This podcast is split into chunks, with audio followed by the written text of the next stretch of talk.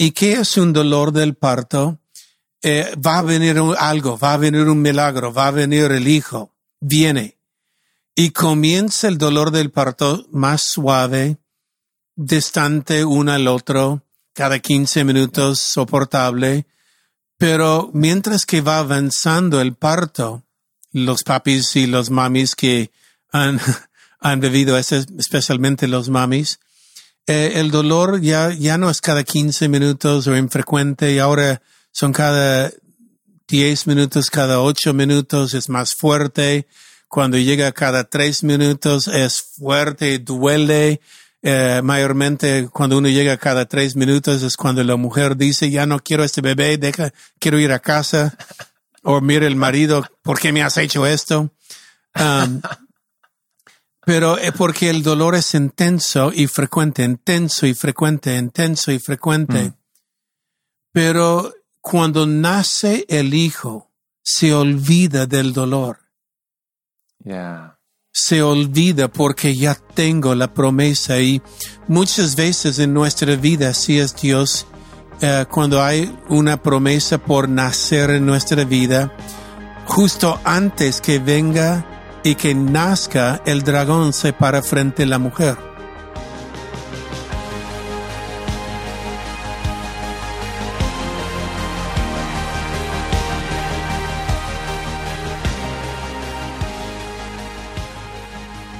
Hey, ¿qué tal? Y bienvenidos al Haciendo Iglesia Podcast. Yo soy Taylor y aquí estoy con mi padre, el pastor Robert, y me siento el hombre más privilegiado del mundo de poder sentarme frente al laptop y con ustedes grabando uh, estos episodios que en mi opinión son oro puro sobre Apocalipsis. Uh, gracias, Jar. está buenísimo esta serie. No, gracias a ustedes por obligarme a hacerlo.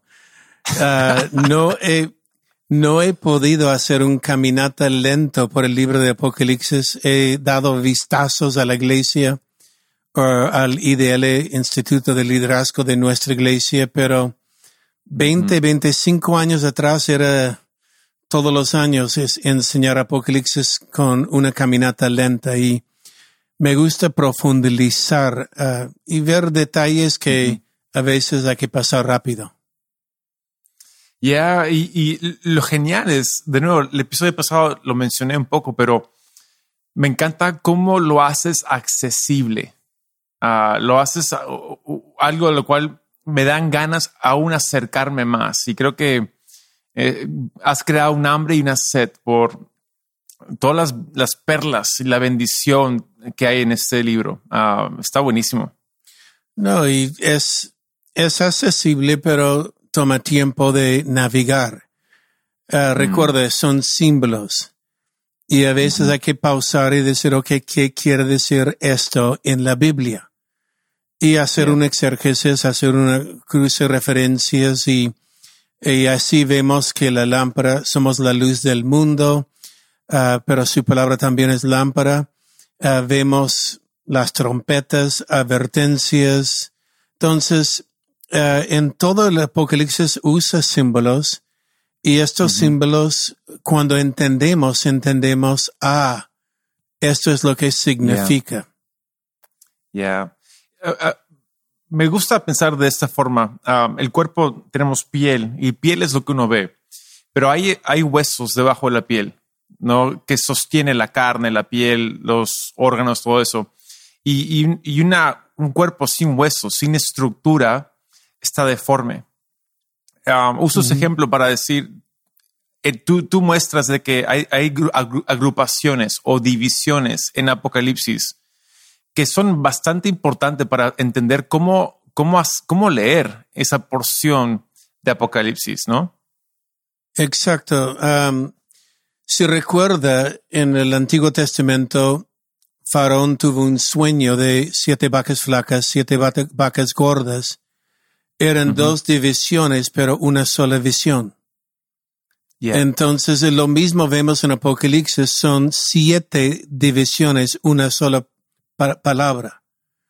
Y las siete corre en paralelo, um, que va mm. con eh, dos grupos, siete divisiones. El primer grupo es la, gru- eh, la lucha externa, lo que yo veo con mis ojos, lo que siento. Y hoy día vamos a entrar en capítulo 12, la lucha interna. El por qué me está pasando esto, por qué veo lo que veo en el mundo. Y vamos a entrar también en la cuarta división. Ahora, Wow. eh, la primera división somos la luz del mundo, las siete candelabros y las siete iglesias de Asia. Luego, a la segunda división, oposición a la luz, los ah, siete um, vasos o los siete ah, cuatro caballos, um, sellos, los siete sellos, perdón, y luego los siete trompetas. Ok, la, era la tercera división. Ahora ya estamos entrando en la cuarta división, pero el grupo número dos, la lucha interna, el por qué Wow. vemos lo que está viendo en mi vida. Wow, buenísimo, buenísimo. Capítulo 12 es una ah, que se ha enseñado bastante en la iglesia y es una de mis favoritas. Ah, Tiene, tiene, y, y- y- y- y espe- especialmente como tú lo explicas. No sé si vamos a entrar a eso el día de hoy, pero poder ir entendiendo ah, los, los simbolismos y los significados detrás y cuán aplicable es al día de hoy en mi vida es Ah, me, dan ganas de seguir andando. Sí, los que están esperando las tareas, lea el capítulo 12 varias veces porque estaremos varias semanas en este capítulo. Es eh, entre los capítulos eh, favoritos míos de toda la Biblia porque hay tanto ahí.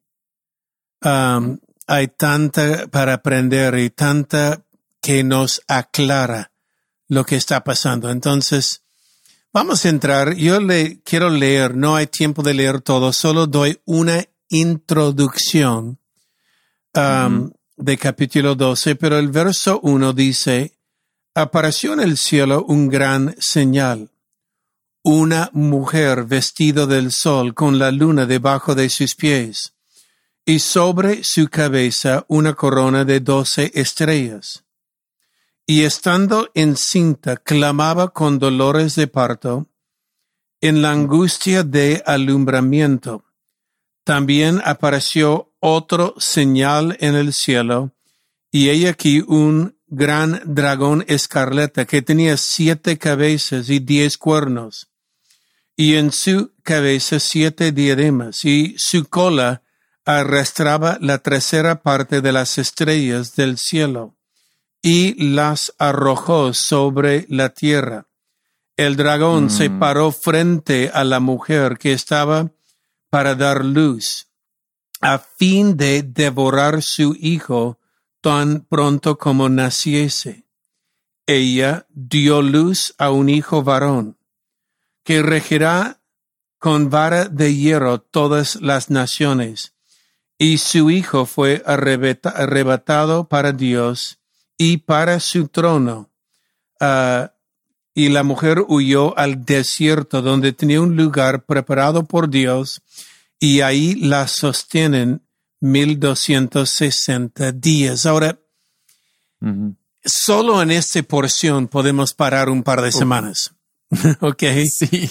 Um, pero quiero entrar en lo más básico, la lucha interna, la lucha externa. Estamos entrando ahora la lucha interna. Y quiero eh, mencionar, la lucha interna es lo que está pasando detrás de la pantalla. ¿Por qué estoy en conflicto? ¿Por qué el diablo me odia? ¿Por qué hay guerra? ¿Por qué encuentro dificultad? ¿Por qué hay persecución, tribulación, odio ah, del diablo? Y vamos a entender especialmente en este capítulo, pero es- vale la pena mencionarlo ahora.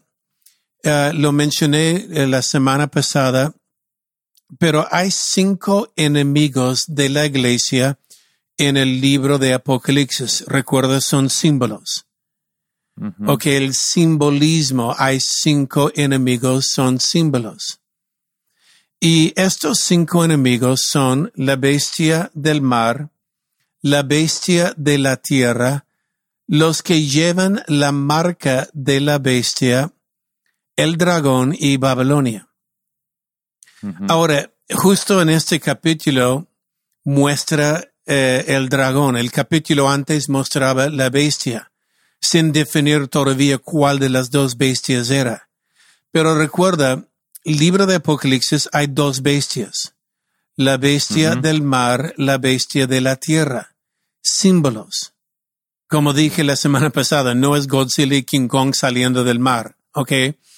o uno de la tierra. Um, es- son bestias y en el libro de Daniel, la- las bestias que vemos en capítulo 7, capítulo 8, eran reinos. Uh, era Babilonia, Medio Persia, Grecia, Roma. Uh, la cuarta bestia, Roma, es donde nació Jesús, pero también donde vimos el cuerno pequeño que hacía guerra contra la iglesia. Um, pero sabemos que estas eran naciones porque la Biblia lo dice.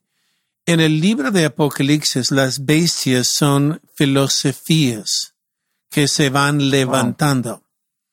Ahora, le, le menciono y vamos, cuando leemos más en el futuro, recuerden esto nomás, ¿qué son las bestias? La bestia del mar, la bestia de la tierra. La bestia del mar, dice Apocalipsis 17, que el mar es el mar de humanidad. Entonces es un bestia que levanta del mar de humanidad.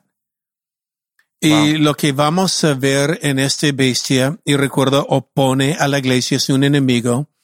Lo que vemos en la bestia del mar eh, son aquellos gobiernos o filosofías que nace de la tierra de hombres, ah, na- más bien de la humanidad, filosofías que levanta contra la iglesia. Es decir, y son símbolos, entonces lo vamos a ver en toda la historia. Si uno estudia la historia de Roma, Nero, el emperador Nero, que simplemente quería buscar culpar a alguien porque se encendió Roma y culpó a los cristianos y comenzó una persecución ah, en Roma. Ah, era un gobierno atacando la iglesia. Lo vemos lo mismo en diferentes tiempos con Hitler. Levantó a Hitler contra el pueblo de Dios y lo vemos ahora en muchos países, diferentes momentos comunismo opuesto a la iglesia, diferentes gobiernos religiosos, pero de otra religión que se ha levantado contra la iglesia como gobierno. Entonces, el, la bestia del mar básicamente son estos gobiernos que levanta para tratar de apagar la iglesia. Y recuerda, Roma ya no existe, Hitler ya no existe, la iglesia todavía está aquí.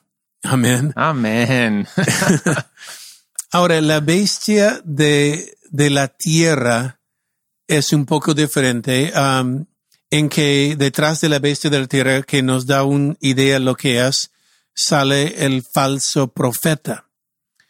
Tierra, somos nosotros hechos de tierra, el hombre hecho de tierra y lo que vemos son de la bestia de la tierra son falsos religiones que levanta contra la iglesia estas religiones que ah, va atacando la iglesia, va atacando sea sectas, sea religiones en el mundo, y muchas veces la persecución contra la iglesia no es un gobierno, es una religión.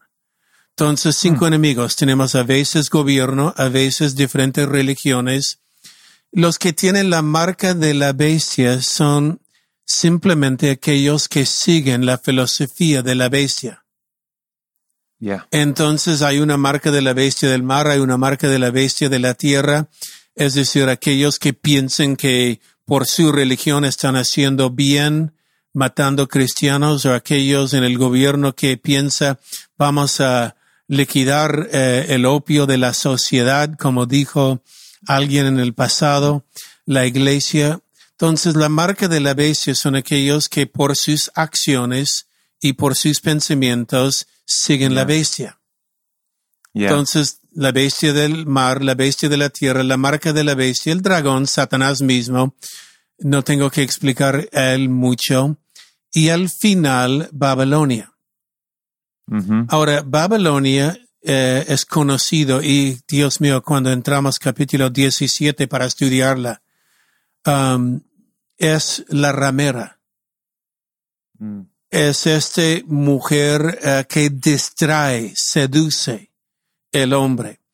Y lo que vemos Wow. que es Babilonia es cualquier cosa que nos seduce, lujuria, riquezas, fama, lo que es, que nos seduce fuera de nuestro caminar con Cristo. Mm. Y es conocido como una ramera porque es lo que hace, nos distrae um, del amor o de caminar con Cristo. Entonces, cinco enemigos, recuerda, porque Bien. cada enemigo ataca diferente. Algunos ataca que ya me, me he sido distraído con riqueza, con algo, o otro es um, eh, ya una religión me está atacando o el gobierno simplemente por mi fe. En algunos países sucede más que otros, me está atacando. O estoy siendo atacado por gente que sigue la filosofía de una de las Yeah. dos bestias. Pero el dragón, Mm. Satanás mismo, recuerda capítulo 12, apareció otro señal en el cielo. Yeah. Y solo quiero dar una introducción en esto. Pero mire lo que dice, apareció en el cielo una gran señal, una mujer vestido del sol y la luna, debajo de sus pies y sobre su cabeza una corona de doce estrellas. Las doce estrellas son las doce tribus de Israel. Y lo que sabemos, esta mujer es la iglesia pero específicamente la iglesia del Antiguo Testamento, que estaba encinta para dar luz al Mesías. wow. ¿Ok? Es la iglesia del Antiguo Testamento, las doce estrellas, y observa, está vestido del sol y la luna, una gloria de la luz de Dios natural. ¿Por Wow. qué menciono esto? Porque en Apocalipsis hay dos mujeres, Babilonia y la mujer de capítulo 12. Y Babilonia eh, es curioso porque es una mujer eh, seductiva y me da risa porque hasta Juan el apóstol, cuando vea la ramera Babilonia, eh, el ángel tenía que parar a Juan diciendo, ¿qué estás mirando? Yeah, ¿Por qué wow. la miras? ¿No? Y es esta atracción eh, que distrae. Y Juan tenía que sacudir, sí, la verdad es un, una belleza falsa, es una belleza que distrae. La verdadera mujer lleva consigo la gloria de Dios. Wow. Ahora es la iglesia. Y observa que dice, la Biblia dice, o Apocalipsis 12, ah, que estando encinta clavaba con dolores de parto. Esta frase es clave, con Mm. dolores de parto. Um, porque Mateo capítulo 24 usa el mismo terminología acerca de la segunda venida de Jesús. Yeah. En otras palabras, la primera venida de Jesús era con dolores de parto, igual será la segunda venida, según Mm. Mateo 24. ¿Y qué es un dolor del parto? Eh, va a venir un- algo, va a venir un milagro, va a venir el hijo, viene. Y comienza el dolor del parto más suave, distante uno al otro, cada 15 minutos soportable, pero mientras que va avanzando el parto, los papis y los mamis que han, han eso, especialmente los mamis, eh, el dolor ya, ya no es cada 15 minutos o infrecuente y ahora son cada 10 minutos, cada 8 minutos, es más fuerte. Cuando llega cada 3 minutos es fuerte, duele, Eh, mayormente cuando uno llega cada tres minutos es cuando la mujer dice, ya no quiero este bebé, deja, quiero ir a casa. O mira el marido, ¿por qué me has hecho esto? Um, pero es porque el dolor es intenso y frecuente, intenso y frecuente, intenso y frecuente. Mm.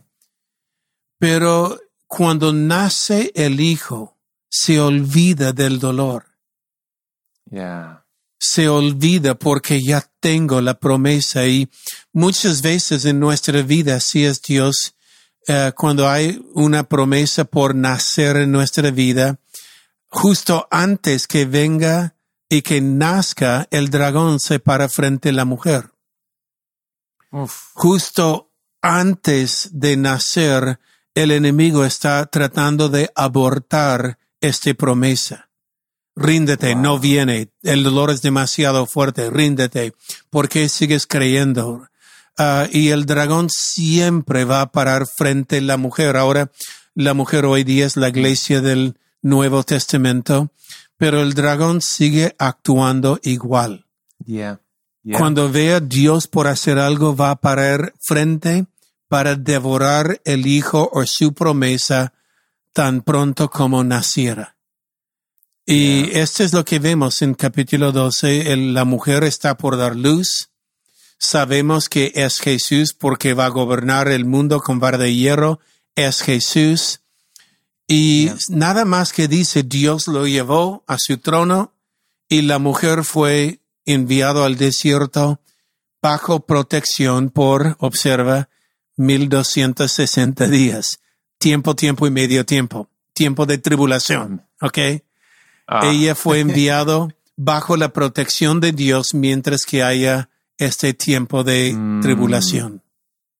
Wow. Ahí hay tanto que sacar. Lo, lo que salta a mí en este momento es, es curioso porque cuando tengo cuatro hijas, o sea, las últimas son gemelas, han sido tres partos.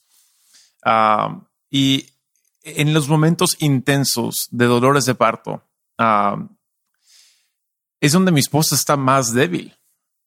Está con- y está débil, está ah, emocionalmente débil, físicamente débil, cansada, en dolor. Y es curioso que eh, el dragón se pone delante de la iglesia en su punto más débil. Mm. Y, ah, y es, es un punto tan expuesto, tan precario, ah, donde estamos, la iglesia está indefensa, literalmente, donde huir es imposible. Y creo que es importantísimo entender eso porque es en ese momento donde tenemos que quedarnos y, y perseverar porque el diablo viene como dragón para amenazar, pero nunca toca a la iglesia. No la puede Mm. tocar. Mira. ni- ningún rasguño. No, qué buen ejemplo del momento más débil, porque literalmente este pasó. Recuerdo cuando María, una jovencita encinta, tenía que ir a Belén. Y eh, en un pesebre, en un lugar humilde, nació. Y que hizo el dragón ah, con Herodias, ma- manda matar los niños de dos años para abajo. El dragón estaba frente a la mujer y Dios la hizo huir a Egipto por un tiempo para estar bajo protección, como dice en el desierto. Entonces, um, literalmente en los momentos débiles, cuando somos débil, Él es fuerte.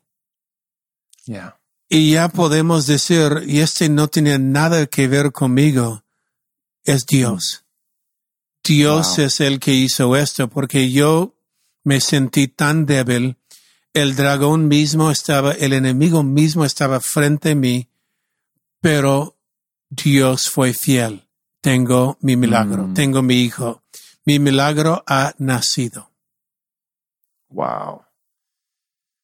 Ah, y es donde tenemos tanta esperanza de si solamente ponemos un pie tras el otro, ah, o, o si simplemente nos vol- volvemos a poner de pie, si simplemente decidimos perseverar aún en nuestra debilidad, pero en su fuerza de que la, la promesa se cumple.